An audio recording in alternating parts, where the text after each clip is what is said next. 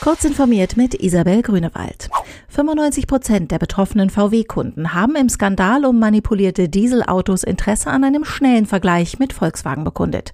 Bisher hätten sich 250.000 der 262.000 berechtigten Kunden dafür registrieren lassen, den zwischen VW und dem Bundesverband der Verbraucherzentralen ausgehandelten Vergleich zu übernehmen, teilte Volkswagen mit. Über 130.000 Vergleiche seien fertig geprüft. Kunden haben noch bis zum 20. April Zeit, um sich für den Vergleich oder eine Einzelklage zu entscheiden.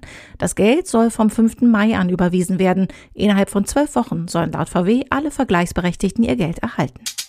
Der weltweite Absatz von PCs samt Notebooks ist im ersten Quartal um mindestens ein Zehntel zurückgegangen. Das liegt an der Coronavirus-Pandemie, die auch den weiteren Verlauf beeinflussen wird. Da endet aber auch schon die Einigkeit der Marktforscher von Gartner und IDC. Erstere erwarten, dass die Kunden die Geldbeutel seltener öffnen werden, während letztere steigende Absätze aufgrund der vielen neuen Heimarbeitsplätze prognostizieren. Beide begründen ihre Einschätzung mit baldigen Investitionen zur Aufrechterhaltung des Geschäftsbetriebs. Nintendo hat ein neues Update für seine Spielkonsole Switch herausgegeben. Es bringt unter anderem die Möglichkeit mit sich, Spiele und andere Softwaredaten auf eine SD-Karte zu verschieben. Speicherstände gehören allerdings weiterhin nicht dazu. Neu in Version 10.0.0 ist auch eine verbesserte Bookmark-Funktion. Controllerknöpfe können nun außerdem erstmals anders belegt werden.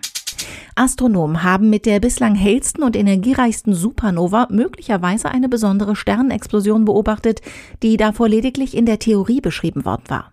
Das Team um den Astrophysiker Matt Nickel von der Universität Birmingham geht davon aus, dass es sich bei dem Ereignis, das 2016 entdeckt wurde, um eine sogenannte pulsierende Paarinstabilitätssupernova handelt. Auffällig sei unter anderem, dass ein ungewöhnlich großer Anteil der freigesetzten Energie als sichtbares Licht ausgestoßen wurde. Außerdem fanden sie für eine derart massive Explosion ungewöhnlich viel Wasserstoff.